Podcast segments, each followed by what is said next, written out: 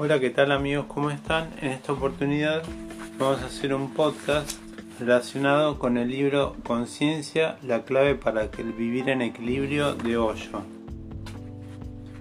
Y bueno, vamos a empezar. Lo primero que debes grabarte bien en el corazón es que estás dormido, completamente dormido, dice Hoyo. Estás soñando uno día tras otro. A veces sueñas con los ojos abiertos y a veces con los ojos cerrados. Pero estás soñando, tú mismo eres un sueño, todavía no eres realidad. El entendimiento. Nunca jamás uso la palabra renuncia, dice Hoyo. Lo que digo es, goza de la vida, del amor, de la meditación, de las bellezas del mundo, del éxtasis de la existencia. Goza de todo transforma lo mundano en sagrado, transforma esta orilla en la otra orilla, transforma la tierra en el paraíso. Y sin embargo, indirectamente empieza a producirse una cierta renuncia. Pero es una cosa que ocurre, no lo haces tú, no es algo que hace, es algo que ocurre.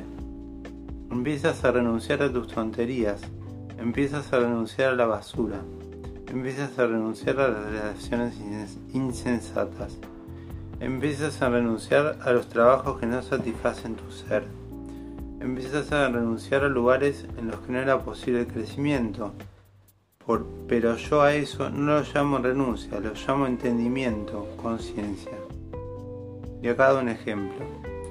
Si llevas piedras en la mano creyendo que son diamantes, yo no te diré que renuncies a esas piedras, me limitaré a decirte, mantente alerta y echa otra mirada. Si tú mismo ves que no son diamantes, ¿qué necesidad hay de renunciar a ellas? Caerán de tus manos por sí mismas. De hecho, si quieres seguir llevándolas, tendrás que hacer un gran esfuerzo. Tendrás que aplicar mucha voluntad para seguir llevándolas. Pero no podrás llevarlas por mucho tiempo. En cuanto hayas visto que son inútiles, que no valen nada, tendrás ganas de tirarlas y cuando tus manos queden vacías podrás buscar auténticos tesoros. Y los tesoros auténticos no están en el futuro, están aquí mismo, ahora. De hombres y de ratas. La vigilia es el camino de la vida. El tonto duerme como si yo estuviera muerto, pero el maestro está despierto y vive eternamente, está vigilante, tiene claridad. Qué feliz es, porque ve que al estar despierto es vivir. Qué feliz es siguiendo los caminos de los despiertos. Con gran perseverancia medita buscando la libertad y la felicidad. Gautama Buda, Dhammapada. Vivimos sin prestar ninguna atención a lo que ocurre a nuestro alrededor. Si hemos llegado a ser muy eficientes en lo que se refiere a hacer cosas, lo que hacemos lo hacemos ya tan eficientemente que no necesitamos ninguna conciencia para hacerlo. Se ha convertido en algo mecánico, automático. Funcionamos como robots. Todavía no somos hombres, somos máquinas. Es lo que decía George Gurdjieff una y otra vez, que el hombre tal como existe es una máquina.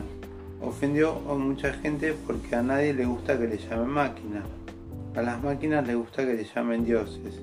Entonces se sienten muy felices se hinchan de satisfacción. Bueno, acá se toda una introducción con Gurdjieff, Skinner, con las ratas. Pero bueno, vamos a hablar. El hombre es una máquina sumamente sofisticada. Las ratas son máquinas simples. Es más fácil estudiar a las ratas. Por eso los psicólogos siguen estudiando a las ratas. Estudian a las ratas y llegan a conclusiones acerca de los hombres y sus conclusiones son casi correctas. ¿Dónde va a encontrar Buda F. Skinner? Y aunque encontraron Buda, sus prejuicios, sus ideas preconcebidas no le permitirían verlo, seguiría viendo sus ratas. Es incapaz de comprender cualquier cosa que las ratas no puedan hacer. Ahora bien, las ratas no meditan, las ratas no alcanzan la iluminación y su concepto del hombre no es más que una imagen magnificada de una rata. Y aún así sigo diciendo que tiene razón en cuanto a la gran mayoría de la gente. sus conclusiones no están equivocadas y los Budas están de acuerdo en lo que lo referente a la llamada humanidad es normal. La humanidad normal está completamente dormida. Ni siquiera los animales están tan dormidos.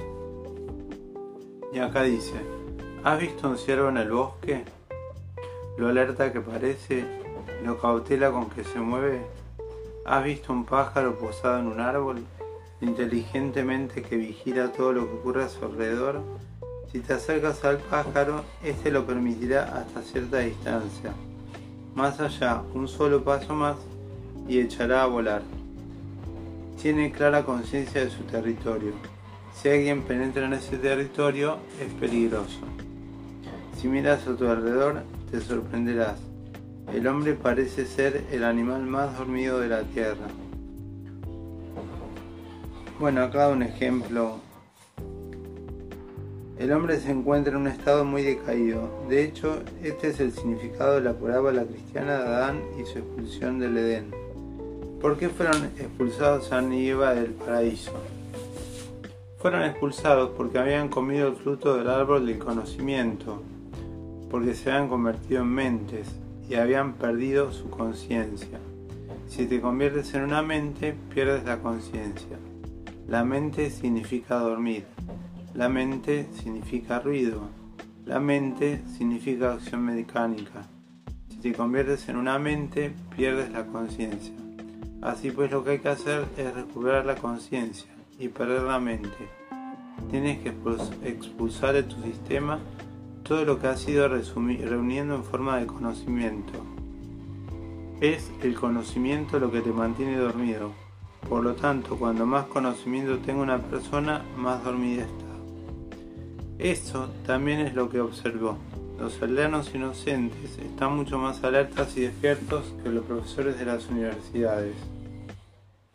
La gente que trabaja con la naturaleza está mucho más alerta que la gente que trabaja en las universidades, como decanos y vicerrectores. Porque cuando trabajas con la naturaleza, la naturaleza está alerta, los árboles están alerta desde luego, su manera de estar alerta es diferente, pero están alerta. Ahora existen pruebas científicas de su estado de alerta. Si el leñador llega con un hacha en la mano y con una intención deliberada de cortar un árbol, todos los árboles se le van a echar a temblar. Ahora existen pruebas científicas de ello. Lo que digo no es poesía. Cuando digo esto, estoy hablando de ciencia. Ahora existen instrumentos para medir si el árbol es feliz o desdichado, si tiene miedo o no, si está triste o estático. Cuando llega el leñador, todos los árboles lo ven a echar a temblar. Son conscientes de la muerte ronda cerca. El leñador todavía no ha cortado ni un solo árbol. Solo se está acercando. Una cosa más, mucho más extraña. Si el leñador va simplemente de paso, sin una idea deliberada de talar un árbol, a ningún árbol le agarra miedo. Hay otro hecho significativo que se observó. Si penetras en el bosque y matas un animal, no solo el reino animal se siente sacudido, también los árboles. Si matas un ciervo, todos los ciervos sienten la vibración de la muerte y se entristecen se ha producido un crimen, un acto de destrucción, una muerte, y todo lo que hay cerca resulta afectado. El hombre parece ser el más dormido. Los sutras de Buda son para meditarlos profundamente, para saberlos, para seguirlos. Él dice, la vigilia es el camino hacia la vida. Estás vivo solo en la medida que estás despierto. La conciencia es la diferencia entre la vida y la muerte. No estás vivo solo por estar respirando, no estás vivo solo porque tu corazón late. Fisiológicamente se te puede mantener vivo en un hospital sin ninguna conciencia.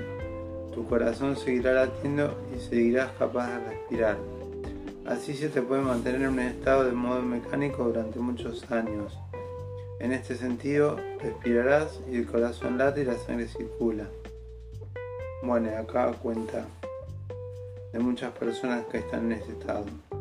Los budas tienen una definición diferente.